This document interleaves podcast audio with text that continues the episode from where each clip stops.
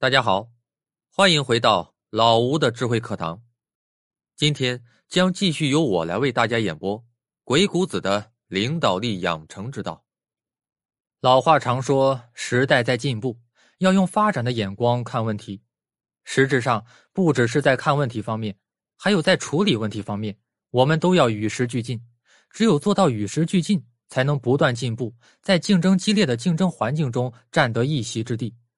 所有的事情都处于不断的发展变化之中，并且万事万物都有可能促成成功或者导致失败。在合适的时机，把握住关键时刻的发展态势，就会取得巨大成功；把握不住关键节点的动向，往往就会错失良机，导致巨大的失败。鬼谷子在《本经音符七术》中的“损对法灵师”一篇中，阐明了这一点的重要性。他说：“事有事然，物有成败，机微之动。”不可不察，故圣人以无为待有德，言察辞合于事。他这段话就是说，事物的发展都包含有偶然巧合的成分，万物都含有成败的可能性。事物发展中关键时刻的动向，不能不敏锐察觉，慎重考虑。所以，圣贤之士都用无为而为之的态度来看待事物发展，观察琢磨对方人或物的言辞动向，来预测事态的发展。如果应用到一家企业，这段话意味着什么呢？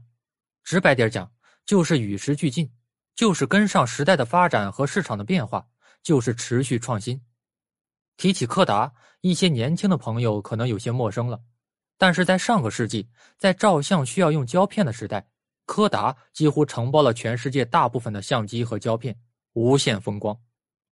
但是到了世纪之交，它的市场占有率直线下滑。直到二零一二年宣告破产，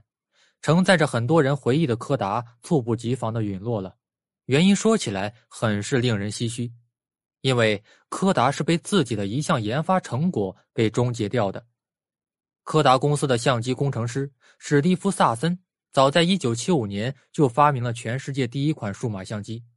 这个东西现在大家都很熟悉了吧？现在市场里的主流相机胶片机，除了情怀之外，早就很少再见到了，但是在发明之初，数码相机还没那么好用。当时它的像素只有一万，而且造价很高，看起来根本不具备市场竞争优势。所以，数码相机的发明没能引起柯达的重视。高层管理者认为，这种相机的问世会冲击到胶片，也就是柯达主营业务的收益，于是不予支持。当时在柯达高层里。没有人意识到要尝试一下这个方向上的革新，或者是开辟一条其他的业务线，而是选择固步自封，继续原有的单一业务。但随着计算机技术的飞速发展和互联网的普及，这种不用胶片的相机越来越亲民，电子图片方便快捷易存储，也很快被大众所接受。数码相机迅速风靡了起来，很快占据了主流市场，取代了胶片相机。和当时柯达高层所担心的一样，数码相机对胶片的销量产生了几乎是灭绝式的打击，而这时他们已经来不及转型，来不及建立新的研发生产线了。二零一二年一月九日，柯达公司申请破产，而曾经同为巨头的富士公司与柯达的命运截然不同，在数码相机的冲击波之下，富士浴火重生了。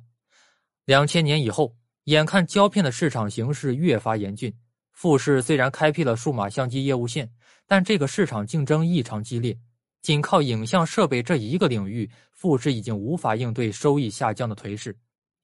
于是，前 CEO 古森重隆做出了大刀阔斧的改革。经过充分的市场调研，他们发现富士胶片可应用到其他领域，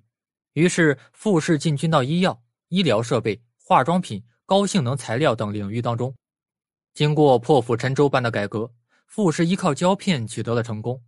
二零一八年，富士胶片销售额达二百一十九亿美元，营业利润增加百分之七十点一。都曾经是胶片行业巨头，富士能够反败为胜，并且现在依然势头猛烈，就是因为富士胶片在事情发生转折的时候能够抓住关键，在变革点出现的时候，富士没有固步自封，而是大力开辟数码相机。当随着互联网、计算机的发展，相机的行业形势持续衰退时，富士又迅速开辟新的战场，大力变革，在其他领域扩大收益来源。联系到个人，我们也要把自己当做一个持续优秀的品牌来打造。从这个角度来说，与时俱进，我们就要紧跟时代发展的步伐，随着时代的进步而进步，要不断学习，持续更新自己的认知，打破固有的思维模式。新生事物不断涌现，不要拒绝、排斥，要更具备包容性，保持好奇心，多去研究新事物的运作逻辑。在处理问题方面呢，可以更好的利用技术的发展，把技术当作工具，让新技术服务于自己。在事物的不断发展之中，要能把握住关键节点，在新兴事物的萌芽露出的时候，保持包容，保持虚心，研究它的发展动向，不断改进自己。只有这样，才能在变化莫测的当代社会中立于不败之地。那么到今天为止呢，二十三节鬼谷子领导力养成之道就为大家分享到这里了。谢谢收听。想要了解更多人性解读与行为分析的经典智慧，欢迎继续关注老吴的其他智慧分享。也欢迎您在下方留言区留下您的意见或见解，我们一起交流学习。再次感谢大家。